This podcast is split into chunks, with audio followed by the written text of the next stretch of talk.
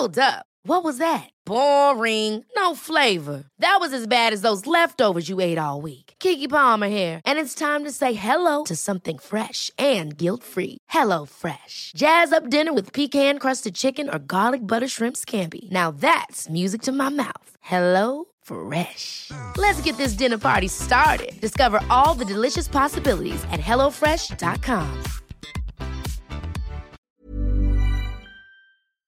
C'est quelqu'un qui, qui va nous manquer, qui était une, une, espèce, une sorte de balise dans, le, dans les tempêtes que connaisse le monde, auquel on se rattachait. C'est vraiment triste. Ça fait 70 ans. Moi, j'ai 61, donc euh, c'était la reine euh, qu'on a eue toute notre vie. Une annonce le 8 septembre 2022 la reine Elisabeth II est décédée. Au diable la pudeur, sur les réseaux sociaux, les télévisions, au micro de radio du monde entier, des milliers de personnes avec la voix qui se casse, la lèvre qui tremble, des larmes. 20 millions de messages publiés en 24 heures sur Twitter pour celle qui régna 70 ans au Royaume-Uni. Une même tristesse partagée entre des Londoniens devant le palais de Buckingham, le Premier ministre canadien Justin Trudeau ou encore le chanteur Elton John. Pourquoi pleure-t-on collectivement la mort d'Elisabeth II Pleure-t-on vraiment sa personne ou euh, sur nous-mêmes? On en parle avec Ariane Calvo, psychologue, psychothérapeute, autrice notamment de L'autonomie émotionnelle chez Robert Laffont. Ariane Calvo, bonjour. Pourquoi pleure-t-on autant la mort d'Elisabeth II j'ai réfléchi euh, depuis que vous m'avez posé la question et j'ai plusieurs pistes. D'abord, je relève que c'est très étonnant que euh, une personne dont les émotions étaient toujours très très très en retenue, qui s'en targuait et qui a même été euh, très très très violemment critiquée pour ça, en particulier au sujet de Lady Diana, provoque des émotions aussi démonstratives, puisque c'est vraiment le contraire de ce qu'elle était. Et ensuite, sur les raisons pour lesquelles ça nous émeut autant, j'ai l'impression que ça vient en conjonction avec la fin de tout un monde. C'est-à-dire que je crois que cette histoire de Covid, de pandémie, de crise climatique et de guerre en Ukraine, de récession, d'inflation, de difficultés collectives là, qui nous traversent tous collectivement, viennent nous chercher un peu loin dans la sensation du deuil d'un monde dans lequel les choses étaient beaucoup plus insouciantes.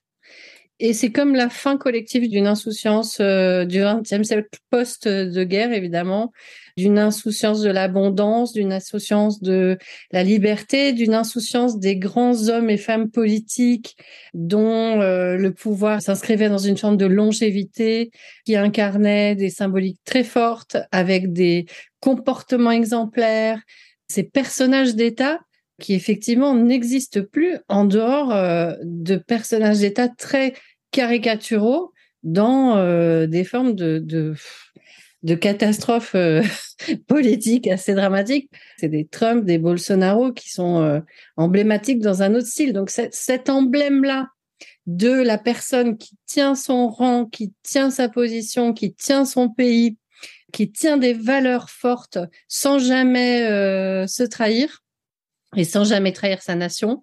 On a la sensation qu'il y en avait, il y en a plus et il y en aura plus jamais. Et je crois que c'est ça aussi qu'on pleure un peu tous collectivement. Euh, faut pas remonter il y a 10 ou 15 ans, guerre en Irak. Le monde a toujours été pourtant un gros à feu et à sang, même si c'était pas en Europe. Et oui, et je crois que ça change tout cette histoire de distance versus euh, proximité là de ce règne et de ce royaume là qui nous est tout tout proche. Euh, le Royaume-Uni, ça fait quelque chose à tout le monde. Euh, tout le monde a des souvenirs au Royaume-Uni.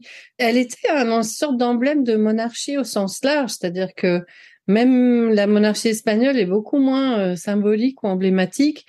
Je crois aussi qu'on partage un peu leur vie personnelle, non seulement parce que les tabloïds anglais en font des tonnes depuis toujours sur euh, tout ce qui se passe dans la famille royale britannique, ce qui n'est pas le cas de d'autres monarchies qui sont dans des pays soit plus pudiques, euh, soit qui ont moins laissé transparaître de choses peut-être.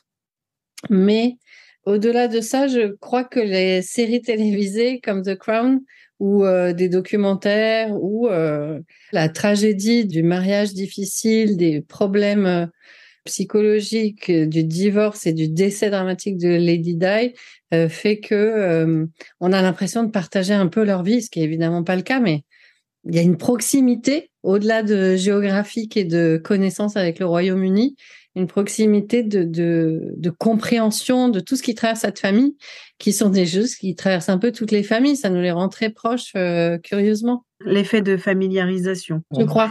Mm. Donc, on pleure un peu euh, notre propre grand-mère, on pleure un peu sur nous quand on pleure. C'est possible. Euh, C'est possible qu'il y ait un effet un peu projectif comme ça de Ouais, de toutes ces grand-mères-là qui étaient symboliques d'une génération euh, de femmes fortes, quoi, qui, qui ont tracé leur route, qui ont tenu leur famille aussi. C'était beaucoup ce rôle-là générationnel, un peu de protéger la famille euh, des réputations mauvaises qui pourraient l'atteindre, euh, donner un cap, avoir une vision familiale, être dans la construction, dans la stabilité. C'est une génération de femmes qui a beaucoup tenu là-dessus et je crois que euh, ça nous manque beaucoup. Au-delà de sa personnalité qui était vraiment euh, comme ça, et c'est des valeurs qu'elle a choisies. Par contre, euh, oui, il y a très probablement une part d'idéalisation qui nous a été communiquée et puis à laquelle on aime adhérer aussi parce que voilà, les familles royales, c'est un peu fait pour euh, être idéalisé, c'est un peu fait pour nous faire rêver. Ça va avec ce décorum-là qu'on partage tous et auquel on se prête en fait, un peu plus ou moins inconsciemment. La reine d'Angleterre est décédée. Maintenant, qu'est-ce qui reste euh, dans le monde? Vu que tout est détruit, tout est triste, tout, il n'y a plus de chef d'État euh, à la longévité et à la stabilité aussi grande que la reine d'Angleterre. Peut-être qu'il y a le Dalai Lama, mais bon, il fait moins rêver. Donc, euh, comment on s'en remet? Je crois que ce qui va être intéressant là, c'est de créer des vraies figures euh, politiques euh, de conviction, de valeur, qui ont vraiment envie de soutenir l'intérêt général, qui ont vraiment envie d'être exemplaires par leur comportement et par leur droiture. Et j'espère qu'une génération peut se lever comme ça pour littéralement sauver le monde, parce que quand même les enjeux là sont ne sont plus de sortir de la guerre mondiale, mais euh, le besoin d'avoir des figures fortes qui peuvent imaginer des sorties de crise est urgent et essentiel aujourd'hui. Donc j'espère que dans les nouvelles générations de politiques là qui avancent et qui se font élire, euh, il y aura des personnes qui peuvent incarner ces valeurs-là de façon forte et cohérente avec qui ils sont vraiment.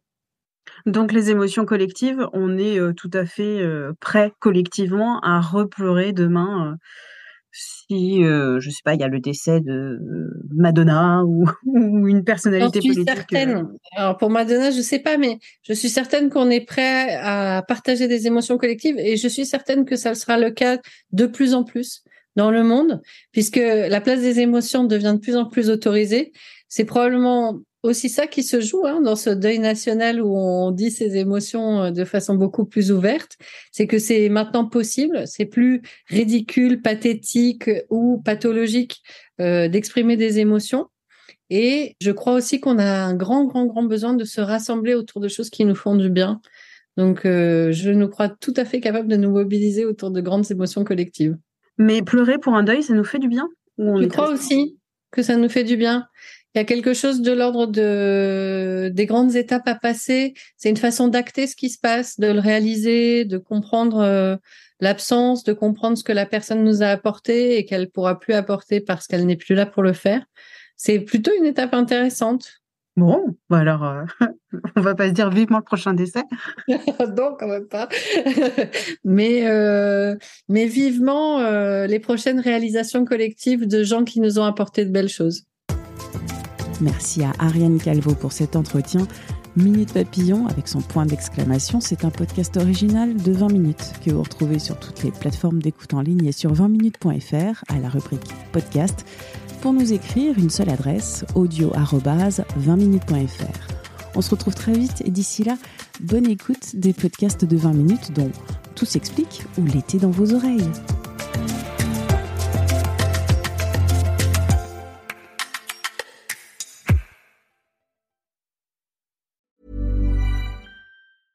Ever catch yourself eating the same flavorless dinner three days in a row? Dreaming of something better? Well, HelloFresh is your guilt-free dream come true, baby. It's me, Kiki Palmer. Let's wake up those taste buds with hot, juicy pecan crusted chicken or garlic butter shrimp scampi. Mm. Hello Fresh. Stop dreaming of all the delicious possibilities and dig in at HelloFresh.com. Let's get this dinner party started. The secret to visibly firmer, summer ready skin is here. Osea's number one best selling Andaria Algae Body Oil, clinically proven to instantly improve skin elasticity and transform dull, dry skin to silky, soft, and unbelievably glowing. Rich yet never greasy, Andaria Algae Body Oil is formulated with sustainably sourced seaweed to help replenish the skin's moisture barrier and seven nourishing active botanical oils for results you can see and feel all over. The best part? Its signature scent. A blend of freshly squeezed grapefruit, cypress, and mango mandarin transports you to sun kissed summer days. This all natural scent is unforgettable. Everything Osea makes is clean, vegan, cruelty free, and climate neutral certified, so you never have to choose between your values and your best skin. Get healthy, glowing skin for summer with clean vegan skincare from Osea. Get 10% off your first order site wide with code GLOW at OseaMalibu.com. That's E code GLOW. On ne va pas se quitter comme ça. Vous avez aimé cet épisode? Sportif, généraliste, sexo ou scientifique, varié mais toujours bien informé. Découvrez les autres podcasts de la rédaction 20 minutes sur votre application d'écoute préférée ou directement sur podcast au pluriel.20minutes.fr. Et merci de nous avoir écoutés.